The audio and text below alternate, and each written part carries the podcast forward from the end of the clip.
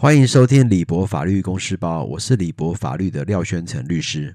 呃，我们今天一样要延续美国证据法下的作证豁免事由。那呃，在讨论这个事由之前呢，我先述说呃，台湾刑事诉讼法关于作证豁免的部分。在刑事诉讼法第一百八十条，证人有下列情形之一者，得拒绝证言：一、现为或成为被告或自诉人的配偶、直系血亲、三亲等。内之旁系血亲、二亲内等内之姻亲或家长、家属者；二与被告或自诉人订有婚约婚约者；三现为或成为被告或自诉人的法定代理人，或现有或曾由被告或自诉人为其法定代理人者，对于共同被告或自诉人中一人或数人有前项关系，而就仅关于他共同被告或他共同自诉人之事项为证人者，不得拒绝证言。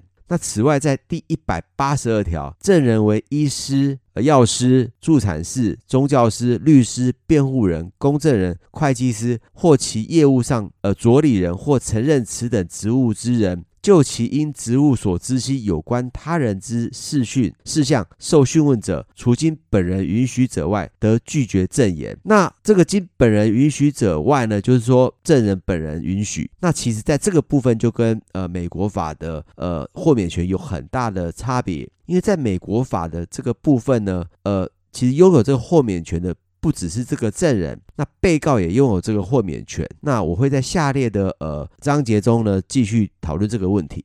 什么是美国法下的作证豁免权呢？那根据 F.R.E. 五零一的规定，除非宪法、联邦法律或最高法庭的规则另有规定，否则法庭将根据普通法向相关证人或诉讼当事人解释豁免权。在联邦法庭所审理的州案件，将根据州的豁免权规则执行。呃，再来是怎么应用这个呃作证豁免权呢？一主张豁免权，只有拥有豁免权的人或其授权者为其利益，方可主张豁免权。那如果豁免权的保护对象呃超过一人，则这些主体呢皆可以主张豁免权。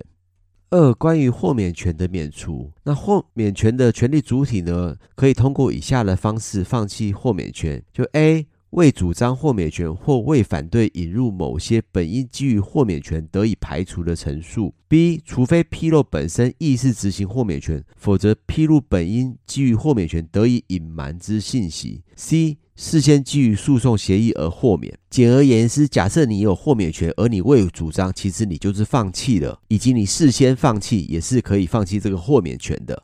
第三种就是基于机密性及向第三方披露可能造成你豁免权丧失的状况。呃，一般而言，只有陈述本身具有一定的机密性，可以主张豁免权。例如，甲告诉律师我杀了人，那这段话就可以作为呃具有机密性，那具有豁免权。但如果这个人甲之后又向朋友说了相同的事实，那这时候这个陈述就不具有机密性了。那该朋友也可以作证，那律师也因此免除豁免权。那如果第一次甲去找呃，律师就跟朋友共同前往，则向律师所做的陈述也不具有机密性。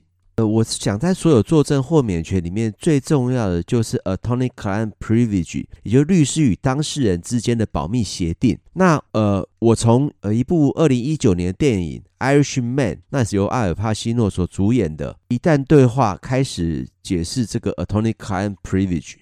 Frank Sheeran, I say that right? Yeah, you said right. Uh, under the contract, thanks to Jimmy Hoffa, management can only fire a driver on very specific charges. So, do you ever show up late? No. Do you have any moving violations? No. Do you drink on the job? No. You ever hit anybody? On a job? Yeah. No. Okay. What about stealing? That ain't grounds? Well, can they prove it? I don't think so. All right, then. We don't have nothing to worry about. If they can prove it, just going to want names from you, accomplices. That's all. You give them a couple names, you go home. Keep your job. What do you think about that? Would you do that? Would you give them names? No. No names. You know, I don't. Uh, I don't care whether you did it or not. That makes no difference to me. Yeah, I know. I'm here to defend you, right? Right. What do you want to know? You want to know if I did it or not? Well, I'm going to defend you either way. Yeah, all right, but I, I, I work hard for them when I, when I ain't stealing from them. 那在这段对话中呢，呃，艾尔帕西诺被公司给开除。那这时候呢，他去寻找律师的协助。那律师告诉他说，根据这个契约呢，公司是不能开除他的，除非他有一些行为。那他就问他：“你有喝酒吗？你有打人吗？”那艾尔帕西诺就说：“呃，没有。”但是艾尔帕西诺有提到说：“那如果偷东西呢？”然后律师这时候反问他说：“那偷东西，呃，会被抓到吗？”那艾尔帕说：“派尔帕西诺说可能不会。”那律师又反问他说：“那如果会的话，他们会叫你提供一些，就是你的共犯。”那你愿意给我名字吗？那这时候埃尔帕西诺就不愿意，或者是他踌躇，他觉得，呃，他会把这个事情告诉律师的话，律师可能会告告诉检察官。那其实这时候他们的对话是受到 attorney-client privilege 保护的，所以他并不用担心说，呃，他的对话会会让律师用来，呃，帮助检察官，反而他要告诉律师这些事情，让律师可以想好怎么样的一个呃诉讼策略。好，在律师与客户的豁免权中呢，除非客户免除，否则他与律师之间的专业咨询内容均属于豁免权的保护范围。那这些交谈呢，必须发生在代理关系的存续期间，但物品或及先前存在的文件并不属于此类。那所谓 attorney-client relationship，就是该豁免保护的是代理关系存续间的专业对话。但与朋友或家庭成员的交谈就不属于此类。同时，该豁免权同时也保护促成代理关系的呃相关对话。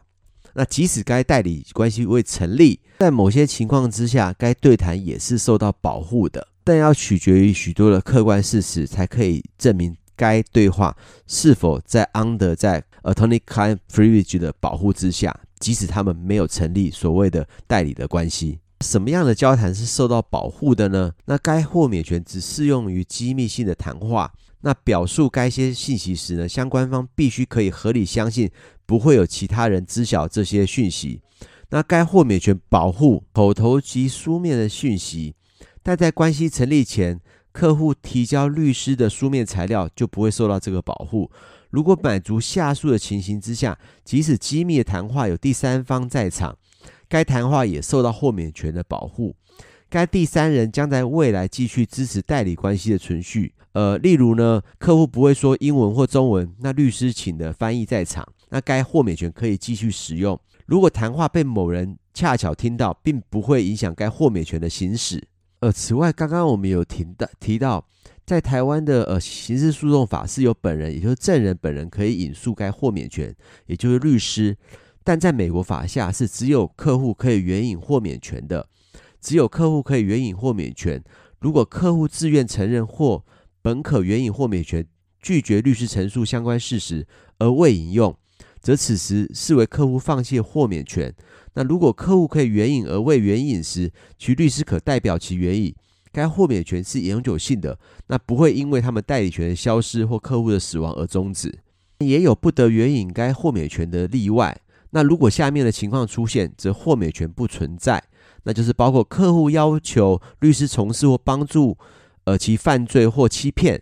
那交流是在律师曾经为两名共同客户进行时，那客户生前对其财产基于遗赠或遗嘱的处分存在的争议，或代理关系的一方可能会因代理关系而违法。例如，呃，客户诉讼呃律师的失职。那为了进行自我辩护，律师可以在呃庭上透露其与客户的交谈内容。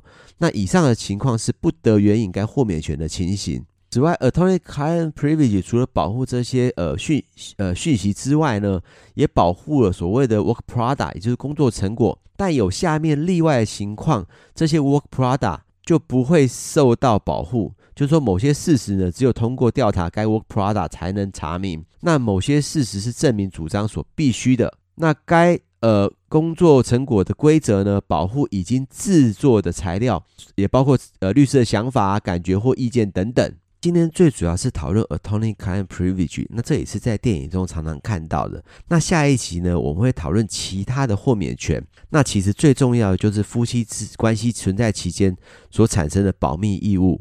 我是廖宣成律师，如果大家喜欢，请订阅李博法律公示包。